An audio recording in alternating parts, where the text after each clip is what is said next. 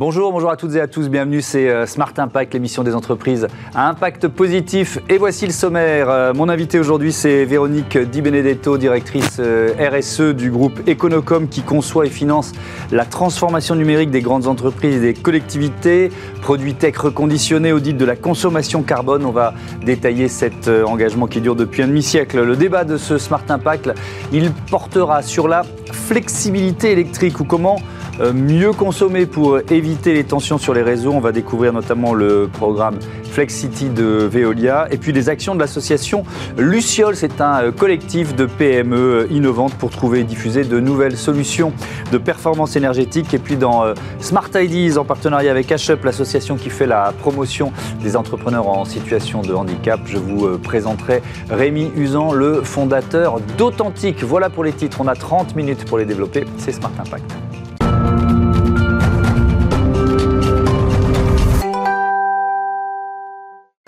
Bonjour Véronique Di Benedetto, bienvenue. Merci, bonjour. Vous êtes donc la directrice RSE du groupe euh, Econocom. Quelques chiffres, vous êtes présent dans 16 pays, plus de 8200 collaborateurs, chiffre d'affaires 2,5 milliards d'euros en, 2021. Est-ce qu'on peut dire que depuis 50 ans, le, le métier d'Econocom, c'est le numérique responsable? Alors euh, effectivement, euh, c'est une bonne définition. Mmh. Euh, moi, je m'y reconnais totalement. Econocom est né sur cette idée de numérique responsable que je vais vous présenter. Juste un petit rappel sur les métiers d'Econocom avant de rentrer sur cette notion de responsabilité.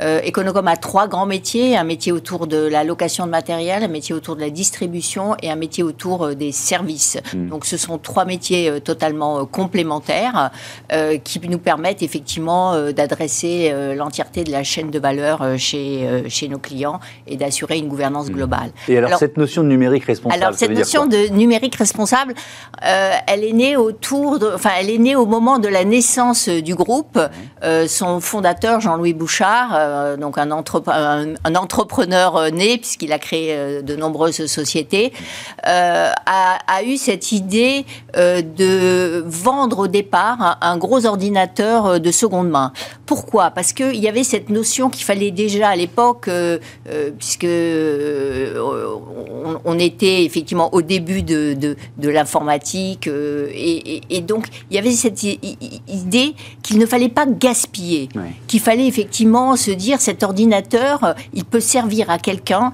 qui pourrait acheter un ordinateur moins cher. Ce qui était quand même pionnier pour l'époque, hein, il y a 50 ans, on n'y était pas. Hein. Totalement pionnier. Mais donc il y avait cette idée de lutter contre le gaspillage. Et ensuite, la location est née d'une autre idée qui hmm. est de rendre cet ordinateur accessible à tous. Et ainsi, des entreprises ont pu commencer à louer, donc payer une redevance mensuelle. Hmm. Euh, et, il y avait donc cette double notion du gaspillage et de l'accessibilité, donc euh, de la possibilité que chacun puisse s'équiper euh, du numérique. Hmm. alors, on va rentrer un peu dans le détail des, des, engagements et des actions. Vous annoncez une baisse de 40% de la consommation d'électricité euh, lié au numérique interne depuis 2020. Alors, c'est court comme, euh, comme délai. Comment, quel levier vous avez activé pour, euh, alors, alors, nous travaillons sur la baisse de notre empreinte du numérique, notre propre baisse, puisque c'est quelque chose que nous conseillons également chez nos clients. Mhm. Donc, si on ne travaille pas nous-mêmes en interne, effectivement, il y a quand même un devoir d'exemplarité. Mhm. Donc, nous travaillons, nous avons vraiment démarré ce programme avec une offre qui s'appelle Éco-Carbone, qui est mhm. une offre que nous euh, proposons également à nos clients, comme je viens de le dire. Donc c'est quoi? C'est un audit de la alors, consommation C'est d'abord un audit complet du parc euh, pour avoir vraiment le point de départ. Et ensuite, ce sont des plans d'action pour diminuer cette empreinte à la fois sur la consommation d'énergie et à la fois sur euh, le type de matériel que vous utilisez. Et donc, effectivement, nous avons une baisse qu'on situe en moyenne de l'ordre de 10 à 15 par an, ce qui est quand même vraiment important. Si vous mettez en œuvre les différents en plan d'action euh, que l'on préconise et que nous sommes appliqués. Et effectivement, l'année dernière, il y a eu une baisse un peu plus exceptionnel, car nous avons fait une très grosse rationalisation des, des, serveurs et des data centers, ce qui a permis effectivement cette baisse euh, très importante. Mmh. Votre euh, bilan carbone, évidemment, ce sont aussi les, euh, les équipements numériques que vous reconditionnez. Ça, représente quoi? Est-ce que vous avez évalué les économies de CO2 de matière, tout simplement On parle de, de métaux rares, évidemment, qui sont, voilà, qui sont faites grâce au, au principe de l'économie circulaire appliqué au numérique Alors, effectivement, on connaît les chiffres aujourd'hui. Mmh tant sur les, smartphones que sur, les ordinateurs, euh, puisqu'on sait que 80% euh, de, l'empreinte CO2, c'est au moment de la fabrication. Donc, euh, et ensuite, vous avez 15% liés à peu près à l'usage et 5% sur tout ce qui est reconditionnement. Donc, chaque fois que vous utilisez un, un, ordinateur de seconde main, vous, quelque part, vous économisez 80% de son empreinte carbone, puisque il n'est pas justement fabriqué. On va pas, va pas en faire un donc il faut travailler maintenant sur cette durabilité, parce que c'est là où euh, euh, chacun, euh, vous, moi, on a une tendance un peu naturelle à se dire parfois est-ce qu'on n'a pas envie du dernier ordinateur ou du dernier. Mais le, pardon de nous interrompre, le secteur s'est créé là-dessus. Le, secteur s'est créé sur euh, cette envie d'avoir du neuf, d'avoir le, dernier modèle, la dernière innovation technologique. Alors, si vous faites le parallèle hmm. avec euh, l'automobile, l'automobile, quand ça, s'est créé, personne ne pensait aux secondes mains. Tout le monde voulait effectivement euh, une voiture neuve. Aujourd'hui, vous avez pratiquement dans, sur le marché, vous avez carrément une inversion. Vous avez 80% aujourd'hui des ventes automobiles. C'est du seconde main, c'est de l'occasion. Hmm. Et donc, c'est un marché qui s'est totalement renversé et je, suis persuadée que dans les années à venir, dans le numérique, c'est un marché aussi qui va avoir tendance très fortement. Alors, je je ne peux pas prédire si on est dans une inversion aussi forte, mais qui va avoir en tout cas cette tendance euh, tout à fait forte. Oui, c'est intéressant sur des usages qui nous semblent euh, étonnants à une époque et qui deviennent totalement euh, habituels pour, l'ensemble de la population. Mais tout à fait, on le voit également, c'est une tendance globale. On le voit sur les vêtements, mm. euh, on le voit sur énormément de choses. Et on voit également que la propriété diminue euh, en faveur de l'usage. Mm. Parce que ce qui importe, c'est que vous ayez cet usage, d'où la location. L'usage nous permet ensuite de récupérer, puisque nous restons propriétaires du, matériel, de récupérer ce matériel et de lui donner une seconde vie, voire une troisième vie. Mm. Donc, euh, plus la durée de plus la durée de vie évidemment est longue, meilleur euh, l'impact euh, hmm. pour notre planète. Évidemment. Il euh, y a eu dans l'actualité récente d'Econocom l'acquisition de Sophie Group. Alors c'est quoi et pourquoi? Alors, Sophie Group, euh, c'est une entreprise euh, française basée à, Montpellier et qui est euh, spécialisée au départ sur le reconditionnement de smartphones. Donc, vous avez, c'est vraiment comme une usine. Mhm. Vous avez des, des, dizaines de personnes qui travaillent vraiment de façon très minutieuse sur chaque smartphone mhm. pour le reconditionner et le remettre dans un état quasi proche du neuf. Alors, il y a, il y a évidemment des petites. on, on voit que c'est pas du neuf, mais euh, c'est vraiment euh, en termes d'usage, c'est tout à fait proche euh, du neuf. Et donc, quand on a vu ce savoir-faire, on s'est dit que ce savoir-faire, il fallait pouvoir le dupliquer aussi sur les ordinateurs, sur les PC portables, sur tout un ensemble voilà, d'assets informatiques. Alors jusqu'à présent, évidemment, nous étions déjà dans, dans ce... C'est ce que j'allais vous dire, vous le faisiez déjà? On le faisait déjà, mais il était sous-traité en externe. On travaille de façon très étroite, d'ailleurs, avec des entreprises de l'économie sociale et solidaire, euh, ce qui a permis de créer énormément d'emplois ou des entreprises adaptées, c'est-à-dire des entreprises qui font travailler des, des, des, enfin, des personnes en situation de handicap. Alors nous allons continuer, parce qu'il est hors de question de nous détourner euh, de ces sociétés euh, et, et, et, je dirais de ne pas continuer à collaborer avec un certain nombre d'entre elles. Mais vous le réintégrez Mais vous, nous avons souhaité réintégrer toute une partie de cette chaîne de valeur pour pouvoir s'adresser, c'est le point fort euh, mmh. euh, de, Sophie Group, euh, donc la société que nous avons rachetée, de, s'adresser au consommateur, à l'utilisateur final. Parce que mmh. nous, nous sommes une société de B2B, c'est-à-dire nous travaillons entre, avec des entreprises. Et nous avons pas du tout de contact avec l'utilisateur final. Hmm. Or, il nous s'avère que dans cette chaîne de valeur, avoir également un contact avec l'usager final, euh, le particulier, euh, nous a semblé important. Mais alors justement, euh, je ne sais pas, on est, on est au début de presque mi-décembre, ça va être le Noël de la seconde main? Je ne sais pas si vous, vous avez des retours justement de vos clients dans ce qu'ils ont commandé, dans ce qu'ils ont anticipé. Est-ce que vous pensez que ça va être le Noël de la seconde main? Oui. Oui, vraiment Je pense que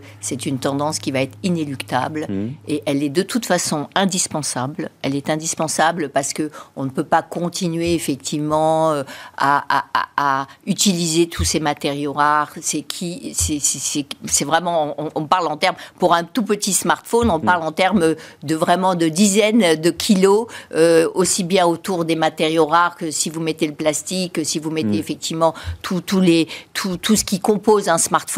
On peut pas euh, comme ça à l'infini continuer à reconstruire. Et d'ailleurs, même les constructeurs avec lesquels on travaille, euh, euh, puisque nous, nous, nous, achetons auprès de grands constructeurs, sont également dans cette chaîne de l'économie circulaire, puisque eux-mêmes reconditionnent leurs propres équipements. Ils récupèrent en particulier les matériaux rares qui peuvent être réutilisés à l'infini. Hein, ceux-là, ils peuvent être réutilisés vraiment à l'infini. Mmh. Et ils récupèrent tout un ensemble de composants pour reconstruire ensuite du, du, du matériel neuf. Donc je dirais que c'est une, cette chaîne de l'économie circulaire, elle est de plus en plus prégnante dans toutes les activités. Merci beaucoup Véronique Di Benedetto et à bientôt sur, euh, sur Bismart. Voilà, c'est l'heure de notre débat tout de suite. Est-ce que vous connaissez la flexibilité électrique?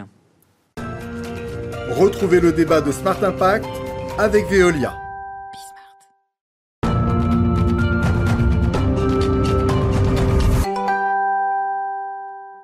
Le débat de Smart Impact avec euh, Adrien Doré, bonjour, bienvenue. Bonjour. Vous êtes directeur France et Italie euh, de Flex City by Veolia. À vos côtés, euh, Natacha Agvik, bonjour. Bonjour. La présidente de Luciole. Alors Luciole, c'est un collectif d'entreprises, c'est ça, de, de PME. C'est quoi les, les valeurs communes? Tiens, on peut commencer par ça. Alors, euh, Luciole, en effet, donc c'est l'union pour une consommation intelligente et optimisée de l'énergie. Euh, ce sont en effet des, petites et moyennes entreprises qui se sont toutes euh, regroupées autour de l'association, autour de la valeur de promouvoir en fait l'évolution de nos usages énergétiques euh, favoriser les économies d'énergie, favoriser, et, Adrien va en parler, euh, la flexibilité de consommation euh, électrique, le mhm. développement de l'autoconsommation, en tout cas toute l'évolution des usages dont on a besoin demain pour avoir un système énergétique qui est mhm. résilient. Et ça passe, il y a un autre mot, c'est le mot innovation, ça passe par de l'innovation? Alors ça passe évidemment par de l'innovation, mais on a franchi déjà ces dernières années un grand pas hein, dans l'innovation. Il y a énormément de choses qui existent euh, d'ores et déjà. Aujourd'hui, l'effort qu'on doit tous collectivement faire, c'est le promouvoir auprès des consommateurs. Hmm. Parce que ah. souvent, ils ignorent ces innovations. Et, peut-être qu'ils ignorent ce mot dont on va beaucoup parler dans le débat. Euh, enfin, ces mots flexibilité électrique, Adrien Doré, c'est quoi? Alors, la flexibilité électrique, c'est, ça peut faire un peu peur comme ça, comme, euh, comme mot, mais finalement, c'est un métier qui est très simple et, euh, et, dont je vais essayer de vous, de vous expliquer rapidement le, le principe. Mmh. Finalement, c'est le, si vous voulez, c'est le premier pilier de l'efficacité énergétique et ça va être ce qu'on peut aujourd'hui appeler, et qu'on entend beaucoup, la sobriété. Mmh. Euh, l'idée de la flexibilité électrique, c'est de savoir finalement euh, soit moins consommer à certains moments, soit reporter des consommations à d'autres moments euh, pour essayer de soulager le réseau électrique. Mmh. Et donc notre métier d'agrégateur, si vous voulez, agrégateur de flexibilité électrique, mmh. ça va être finalement de savoir exprimer de la flexibilité. Et donc quand je dis exprimer de la flexibilité, c'est savoir détecter des sources de flexibilité et ensuite de savoir valoriser cette flexibilité pour rapporter une rémunération hmm. aux partenaires qui ont fait l'effort euh, de reporter des consommations ou d'arrêter des consommations. Oui, on rentrera dans le détail des offres de, Flexity, mais là on est évidemment en pleine euh, tension, crise énergétique, euh, parfois hystérie autour de, des coupures ou des délestages, pour employer les, termes officiels. Mais en fait, ça fait un moment que la flexibilité électrique, ça existe et que vous travaillez dessus. Est-ce que c'est lié à l'essor des énergies renouvelables? Oui, tout à fait. Effectivement, la flexibilité électrique, c'est un métier qui existe depuis une dizaine d'années et qui prend de plus en plus de valeur aujourd'hui dans le nouveau système électrique ou dans le système électrique de demain. Aujourd'hui, on avait un système électrique qui était très centralisé mhm. euh, et qui va devenir beaucoup plus, euh, beaucoup plus décentralisé avec des, une capacité de production renouvelable euh, qui va être accrue au fur et à mesure des, des années et c'est quelque chose qu'on pousse puisque c'est extrêmement positif pour le, pour le système électrique. Mais la flexibilité, finalement, c'est une composante essentielle de, cette, de ce changement de paysage de production énergétique, puisqu'aujourd'hui, la, la, la capacité euh, d'énergie renouvelable est intermittente, et on en entend beaucoup parler aujourd'hui dans le débat, et la flexibilité, finalement, c'est ce qui va permettre à ces capacités intermittentes de pouvoir s'intégrer pleinement dans le système électrique de demain. Hum, euh, Natacha Agvik, vous êtes également la cofondatrice d'Equinov. Euh, C'est un opérateur de performance énergétique, c'est ça? Euh, C'est c'est quoi les services que vous proposez à vos clients? C'est quoi Equinov Alors Equinov a trois services. Euh, L'efficacité euh, énergétique, donc elle va accompagner des consommateurs à identifier le, le plan d'action pour réaliser des économies d'énergie. Elle a euh, également une possibilité de financer certaines, certains travaux d'efficacité énergétique. Il faut jamais oublier que lorsqu'on fait un plan d'action, il y a pas mal d'actions qui nécessitent un, un investissement relativement fort. Aujourd'hui, il y a des aides de l'État qui existent pour réduire le reste à charge. Mhm. Et du coup, on peut, nous, les identifier, ces financements, et les apporter aux consommateurs. Et enfin, on avait euh, une activité euh, qui est similaire à celle de, de Flexity, puisque Luciol regroupe en fait hein, différents opérateurs. Mhm. Et euh, et Flexity étaient concurrents sur le sujet de la flexibilité. D'accord. Euh, Il y, a- il y a une notion de pédagogie dans, dans ce que vous faites euh, finalement les, les- les- uns et les autres. C'est-à-dire euh, donner les clés au consommateur quel qu'il soit, que ce soit une entreprise ou que ce soit un particulier, ça suppose de la pédagogie, surtout en ce moment Oui, en effet, parce que euh, il faut jamais oublier que jusqu'encore aujourd'hui, à chaque fois qu'on parle de transition énergétique, on parle beaucoup de modifier le mix énergétique, Ouais. de réduire euh, les énergies fossiles de production euh, ou dans les usages. Mais à aucun moment, même si en ce moment on sent que c'est en train de se dessiner, mais on parle de l'effort que chacun peut faire sur sa consommation. Alors on parle de sobriété, c'est l'effort maximum, la sobriété. Mhm. Mais déjà, on peut commencer par être efficace dans ses consommations. Ça veut dire avoir des équipements qui sont performants énergétiquement. Ça veut dire euh, isoler sa maison quand on est un particulier. Euh, il y a énormément d'actions qui peuvent déjà permettre de faire des économies d'énergie substantielles. Ensuite, on peut évidemment être sobre dans ses usages. Et enfin, on peut aider le système électrique en flexibilisant sa Ouais. conso. Mais jusqu'au jour d'aujourd'hui, et c'est pour ça que Luciol existe, on a énormément parlé de l'évolution du parc de production élec- d'électricité, par exemple. Les énergies renouvelables, le Oui, nucléaire, euh, l'abandon du charbon, euh, quid des émissions euh, des centrales à gaz. Mais à aucun moment, on parle de cette adaptation que peut avoir la consommation quand la production n'est pas là. Mm. Et depuis le post-Covid, on voit que la production d'électricité, typiquement, elle n'est plus là. Mm. Elle n'est plus là pour plein de raisons. Et donc, comment la consommation peut s'adapter? Ouais. Bah, C'est le sujet de Luciol. Et, et alors, les, les solutions que propose Flexity, euh, elles, elles- s'intègrent finalement parfaitement au plan de sobriété énergétique dont on parle là depuis euh, plusieurs semaines et ces efforts demandés euh, par l'État aux entreprises, aux collectivités locales. Comment, co- com- comment ça, justement, vous prenez votre part avec vos clients à ce, à ce plan de sobriété énergétique? Bah effectivement, nous, on va les accompagner, et on les accompagne depuis plusieurs années déjà Ouais. dans cette, euh, dans cette euh, dynamique de savoir arrêter certaines consommations, et donc ce que vous appelez euh, aussi, ce qu'on appelle un peu Mm. aujourd'hui le délestage. Et nous, finalement, on va les préparer à ça pour que ça soit pas un délestage qui soit subi, mais ça soit un délestage qui soit intelligent, ciblé sur des assets qui ne perturbent pas le métier de nos partenaires Ouais.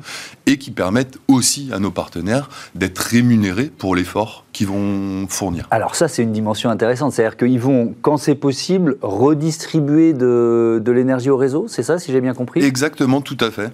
Euh, pour prendre un, un exemple simple, si vous voulez, on va avoir, euh, on a beaucoup de partenaires aujourd'hui qui s'inscrivent dans cette dynamique de transition énergétique et qui veulent du coup vraiment à la fois essayer de développer des capacités de production, mais aussi d'essayer de mieux consommer ou consommer différemment. Mhm. Euh, je pourrais prendre pour, pour exemple notre actionnaire Veolia, Mhm. qui a à la fois à la volonté, l'objectif de devenir autonome en énergie euh, dans ses activités à 5 ans, mais qui a également fait l'effort de, de, de savoir mieux consommer et de savoir arrêter certains usages quand le réseau en a besoin. Et de la même façon que RTE, donc le réseau euh, électrique français, a la, un- a la capacité de rémunérer une, euh, une capacité de production quand elle en a besoin pour fournir de l'électricité Mhm. aux Français. De la même façon, RTE est aussi capable de rémunérer euh, des partenaires donc, qui s'inscrivent dans ces mécanismes de flexibilité, qui vont être non pas capables de produire plus, Mhm. mais de consommer moins. Finalement, le service rendu pour le réseau est le même. Oui, mais ça veut dire que si on veut euh, bénéficier des, des offres, des services de Flexity, il ne faut pas forcément être producteur d'énergie ou alors produire une partie de son énergie, juste pour bien comprendre. Oui, oui, oui, bien sûr. Alors, pour vous donner un, exemple concret, par exemple, chez, notre actionnaire euh, Veolia, mm. on valorise des centaines et des centaines de sites dans l'eau. Euh, donc, que ça soit des, stations d'épuration, des stations de traitement ou des stations de pompage. Euh, tous ces, tous ces sites-là, qui sont répartis un peu partout sur le territoire, sont des sites qui consomment de l'électricité.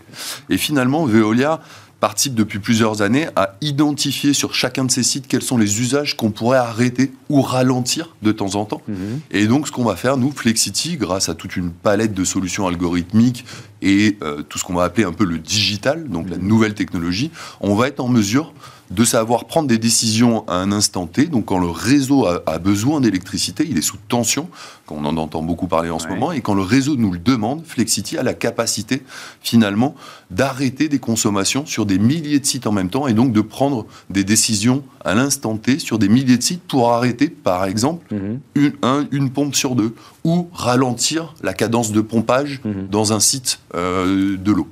Euh, Natacha Agvik, je parlais de ce, du débat actuel. J'ai employé volontairement le terme hystérie, parce que parfois on a l'impression, euh, d'une forme de récupération politique, qu'on va vivre l'apocalypse dans, dans, deux mois. Mais bon, euh, c'est quand même un signe que la pédagogie n'a pas été faite jusqu'à présent. Ce que vous disiez tout à l'heure, c'est-à-dire si on réagit comme ça, collectivement ou par certains par intérêt politique, face au, au, risque de délastage ou de coupure, c'est bien que la pédagogie n'a pas été faite.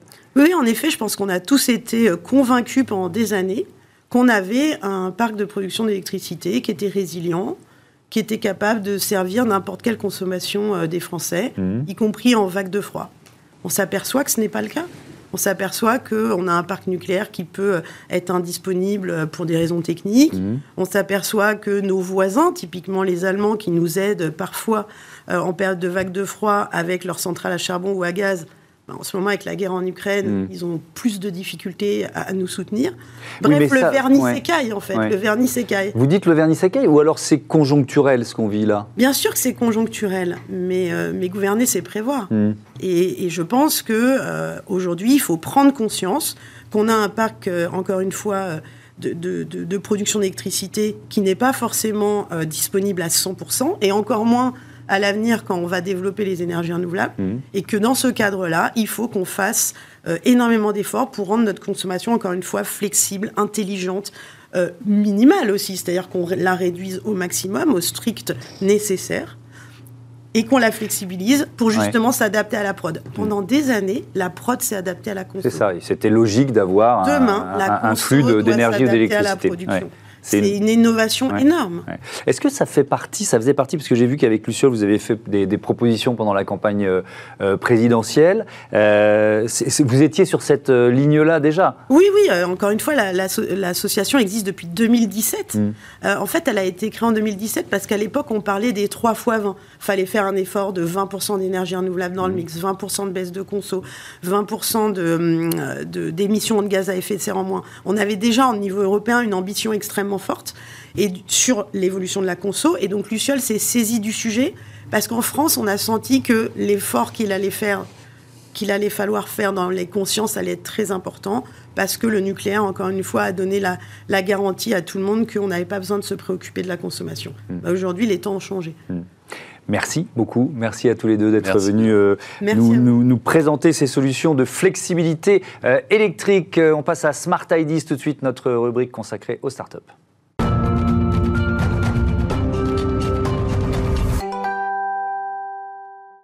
Smart Ideas en partenariat avec euh, HUP Entrepreneur, l'association qui euh, accompagne les entrepreneurs en situation de handicap ou qui œuvre pour l'inclusion. La bonne idée du jour, elle est signée euh, Rémi Usan. Bonjour, bienvenue. Vous faites partie des lauréats de ces trophées HUP catégorie créateurs en herbe.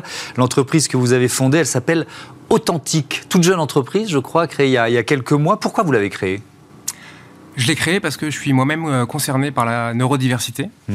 Et euh, j'ai fait toute une carrière dans l'innovation dans des grands groupes, euh, aussi euh, insuffler la culture start-up et puis les tourner ces grands groupes vers l'extérieur.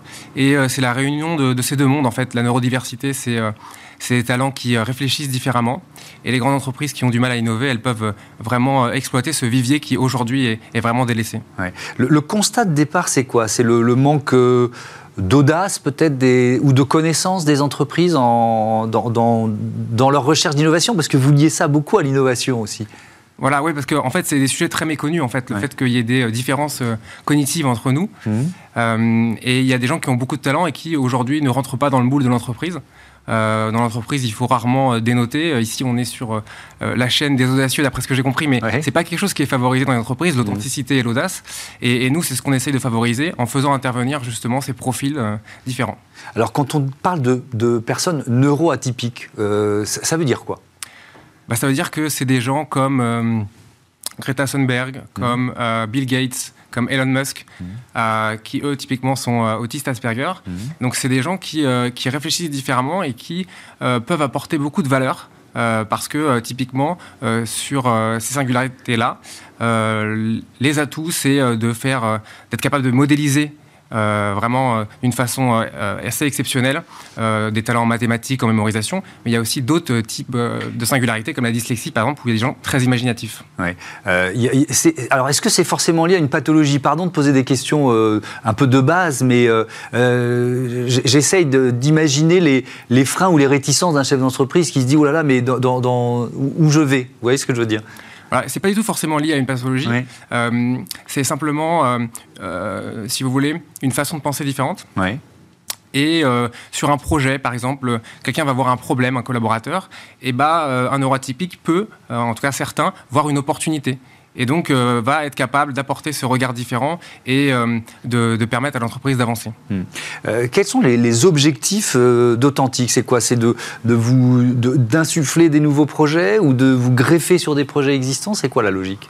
Nous, on veut aider les entreprises à mieux innover. Euh, Aujourd'hui, euh, la plupart des grandes entreprises, en tout cas celles que j'ai connues, elles avaient beaucoup de difficultés de ce côté-là parce qu'il y avait euh, vraiment des, des profils très similaires dans les équipes. Mhm. Ça, c'est vraiment un C'est lié aussi au recrutement, d'ailleurs, ouais. Donc l'objectif d'Authentique, c'est vraiment d'accompagner ces entreprises euh, sur l'innovation en faisant intervenir. Alors après, c'est des, des modalités euh, euh, comme formule, on peut s'appuyer sur une, une- une force d'un type de neurodiversité, par exemple des, des autistes qui vont être euh, qui ont une hypersensorialité et qui vont pouvoir euh, revoir l'expérience voyageur d'une gare euh, en identifiant tous les problèmes qu'il peut y avoir en termes de luminosité, de bruit, etc., qui vont convenir à tous. Et puis il y a des choses plus mixtes euh, avec euh, les collaborateurs, être poil à gratter euh, sur des ateliers de créativité dans le lancement de nouveaux produits, par exemple. Est-ce que ça suppose aussi de, de penser un peu différemment son, son, son outil, son lieu de travail pour s'adapter justement à cette neurodiversité? Euh, S'adapter à la neurodiversité, en fait, c'est améliorer son management. Euh, parce qu'en fait, les questions qu'on va se poser euh, pour intégrer euh, des profils neurodivergents, eh ben, c'est des questions qui, euh, finalement, devraient être posées pour tous les collaborateurs, sur de quoi ils ont besoin. Et et- et on, on constate, en fait, que quand il y a une personne neurodivergente affichée dans une équipe, c'est toute l'ambiance de l'équipe qui est améliorée. Donc oui, il faut, il, faut en faire une force, quoi, en fait. C'est ça le, fait, point de c'est une départ. un- euh, il faut- C'est une force. Il faut communiquer sur le fait que ce soit une C'est force. ça. Et puis permettre euh, à ces euh, profils différents d'exprimer leur plein potentiel en étant eux-mêmes. Et c'est ce qu'on permet avec Authentique, c'est-à-dire que contrairement à, à une entreprise où ils vont devoir compenser Mhm. euh, par rapport à, à- à leurs différences, et ben nous, on va euh, leur permettre d'être eux-mêmes et euh, d'exprimer cette, cette différence au service d'entreprise.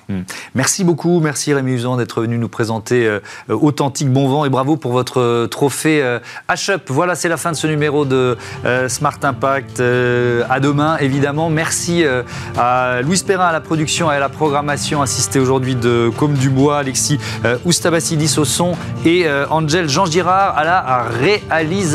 Belle fin de journée sur Bismart.